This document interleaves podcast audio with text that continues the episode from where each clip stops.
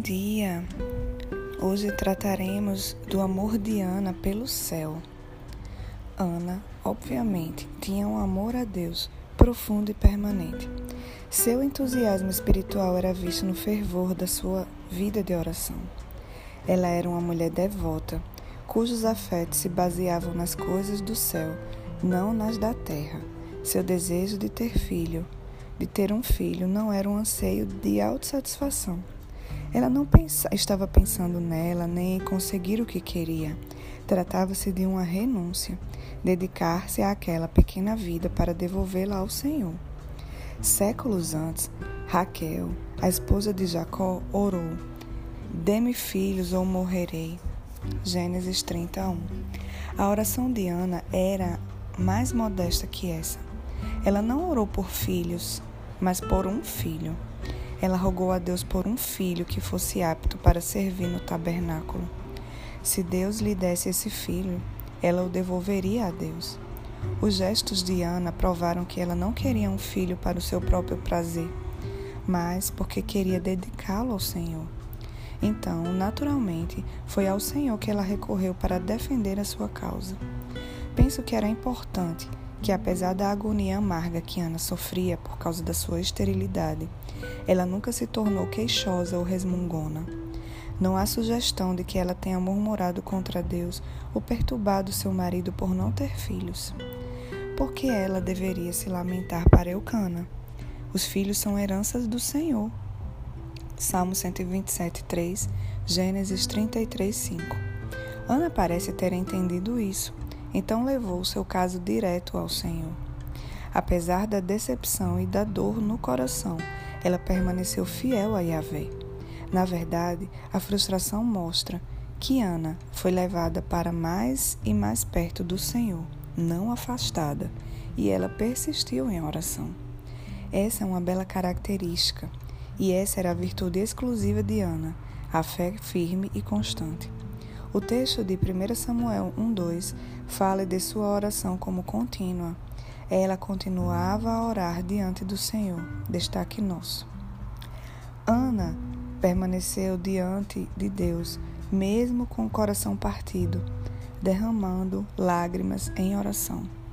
Por isso, suas provações tiveram o benefício de fazer dela uma mulher de oração. Ela verdadeiramente exemplificou o que significa orar sem cessar. 1 Tessalonicenses 5,17, Lucas 18, de 1 a 8. O valor da oração persistente e apaixonada é uma das lições principais da vida de Ana. Observe como se descreve o fervor de sua oração em 1 Samuel 1, 10 a 11. E com a alma amargurada chorou muito e orou ao Senhor. E fez um voto, dizendo: Ó oh, Senhor dos Exércitos, se tu me deres atenção à humilhação da tua serva, tu te, te lembrares de mim e não te esqueceres de tua serva, mas lhe deres um filho, então o dedicarei ao Senhor por todos os dias da sua vida, e o seu cabelo e a sua barba não serão cortados. Havia duas partes do voto de Ana.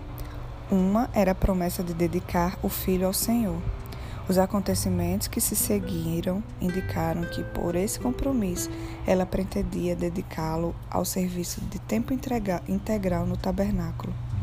A última parte da promessa, Ana envolvia um voto de nunca cortar o seu cabelo. Essa era uma das três condições do voto antigo do nazireado. Número 6, de 1 a 9 embora não esteja claro se a promessa de Ana também envolvia as outras condições desse voto. Se fosse o caso, se exigiria que o filho se abstivesse de vinho ou qualquer produto feito de uva e não entrasse em contato com nada que lhe pudesse trazer impureza cerimonial. Essas restrições eram sinais da consagração a Deus. As duas partes do voto de Ana consagraram seu filho pela vida toda a deveres que normalmente teriam sido temporários. Os levitas, como vimos, faziam turnos no serviço do tabernáculo. Ninguém tinha uma responsabilidade vitalícia. Os votos do nazireado também eram geralmente temporários. Com certeza, Deus tinha ordenado expressamente à mãe de Sansão para fazer dele um nazireu por toda a sua vida. Juízes 13, 2:7.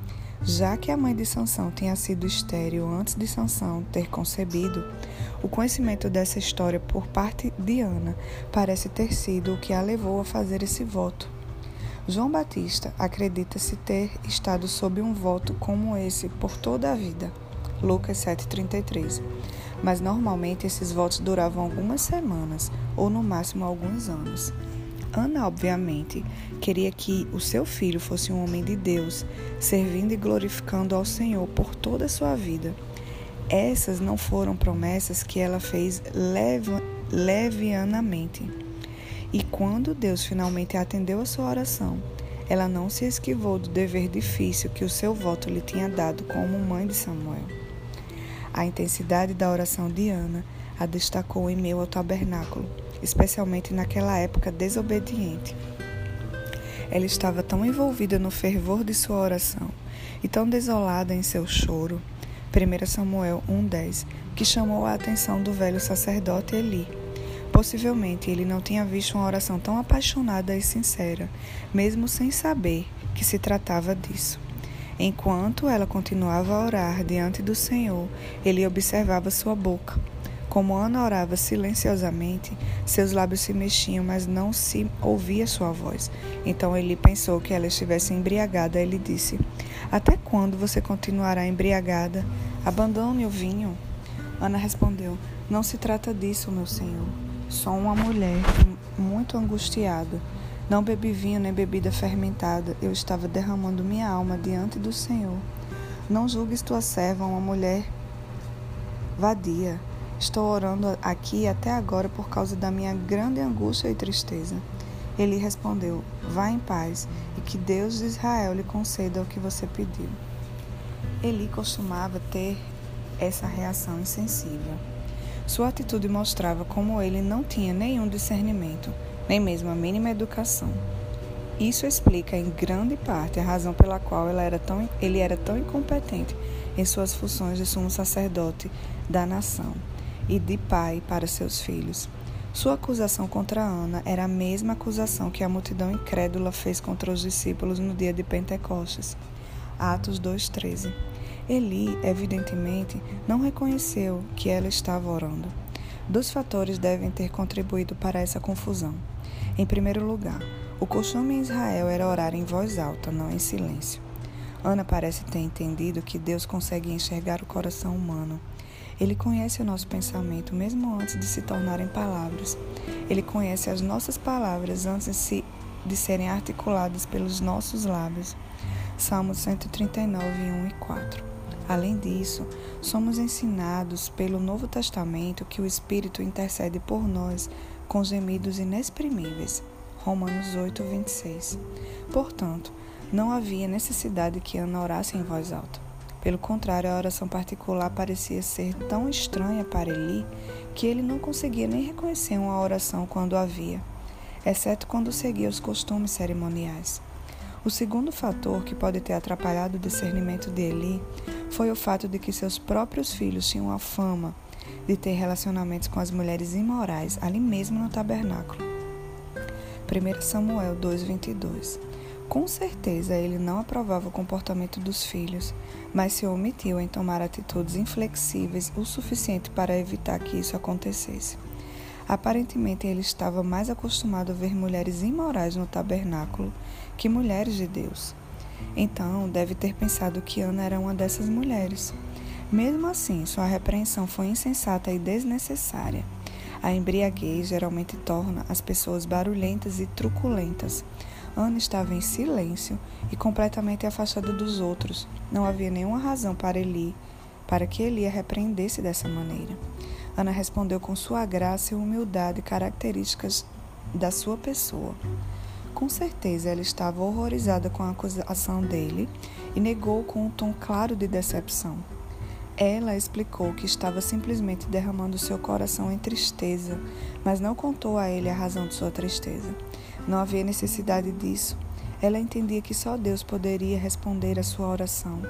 E foi essa a parte em que, a princípio, a fez orar em silêncio. Da sua parte, ele rapidamente mudou o tom. Ele deve ter ficado um tanto envergonhado e abalado em perceber como ele tinha julgado tão mal aquela pobre mulher. Por causa disso, ela a ele a abençoou e pediu que Deus a concedesse seu pedido. A reação final de Ana diante de Eli revelou outra qualidade espiritual dela. Ela disse: Espero que sejas benevolente com a tua serva. Então seguiu seu caminho, comeu, e seu rosto já não estava mais abatido. 1,18 Ana lançou todo o seu peso sobre o Senhor e deixou seu senso de frustração no altar. Ela fez o que pretendia fazer no tabernáculo. Tinha trazido sua causa diante do Senhor. Agora estava contente em deixar a questão nas mãos dele. E isso demonstra o quanto a fé que ela tinha era de fato verdadeira e paciente. A Bíblia diz: entregue suas preocupações ao Senhor e ele o susterá. Jamais permitirá que o justo venha a cair. Salmo 55, 22. Algumas pessoas podem orar: Ó oh Deus, aqui está o meu problema, e depois sair de Sua presença em completa dúvida e frustração, ainda carregando o mesmo peso que originalmente tinham trazido diante do Senhor, sem realmente ter confiança que Deus pode sustentá-las. Ana deixou, de fato, seus problemas aos pés do Senhor, com toda a confiança que ele podia atendê-la da melhor maneira para ela. Existe uma humildade verdadeira nesse tipo de fé, como o apóstolo Pedro observou. Portanto, humilhem-se debaixo da poderosa mão de Deus, para que ele os exalte no tempo devido. Lance sobre ele toda a ansiedade, porque ele tem cuidado de vocês. 1 Pedro 5, 6 a 7. Quando Deus finalmente atendeu a oração de Ana, concedendo-lhe o filho que ela tinha pedido, sua alma agradecida reagiu com um fluir contínuo de louvor. Suas palavras registradas em 1 Samuel 2, de 1 a 10, são uma obra prima. No capítulo seguinte, analisaremos o Magnificat de Maria, que se baseia nessa passagem, tanto no estilo quanto no conteúdo. Então Ana orou assim: Meu coração exulta no Senhor. No Senhor, minha força é exaltada. Minha boca se exalta sobre os meus inimigos, pois me alegro em tua libertação. Não há ninguém santo como o Senhor, não há outro além de ti. Não há rocha alguma como o nosso Deus. Não falem tão orgulhosamente nem saia de suas bocas tal arrogância, pois o Senhor Deus é sábio. É Ele que julga os atos dos homens. O arco dos fortes é quebrado, mas os fracos são revestidos de força. Os que tinham muito agora trabalham por comida, mas os que estavam famintos agora não passam fome. A que era estéreo deu luz a sete filhos, mas a que tinha muitos filhos ficou sem vigor. O Senhor mata e preserva a vida. Ele faz descer a sepultura e dela resgata. O Senhor é quem dá pobreza e riqueza. Ele humilha e exalta. Levanta do pó o necessitado e do monte de cinzas ergue o pobre. Ele os faz sentarem-se com príncipes e lhes dá lugar de honra. Pois os alicerces da terra são do Senhor, sobre eles estabeleceu o mundo. Ele guardará os pés dos seus santos, mas os ímpios serão silenciados nas trevas. Pois não é pela força que o homem prevalece. Aqueles que se opõem ao Senhor serão despedaçados.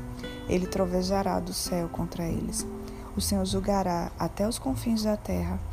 Ele dará poder a seu rei e exaltado e exaltará a força do seu ungido. Temos um conteúdo suficientemente sólido nesse hino de ação de graças para preencher muitas páginas de análise.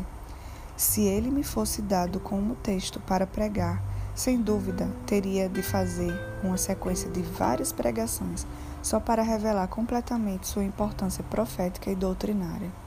Obviamente, não temos espaço suficiente para esse tipo de estudo abrangente do hino de louvor de Ana, mas até o resumo mais breve, mais breve revela como Ana tinha intimidade com as coisas profundas de Deus.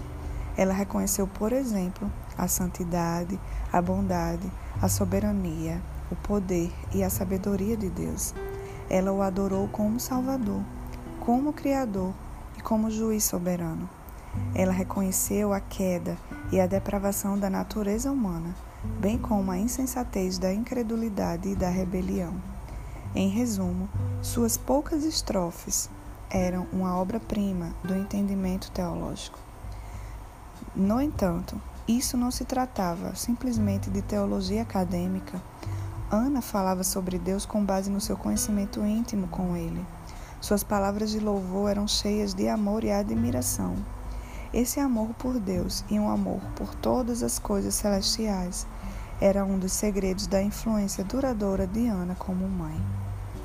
Que o Senhor nos abençoe.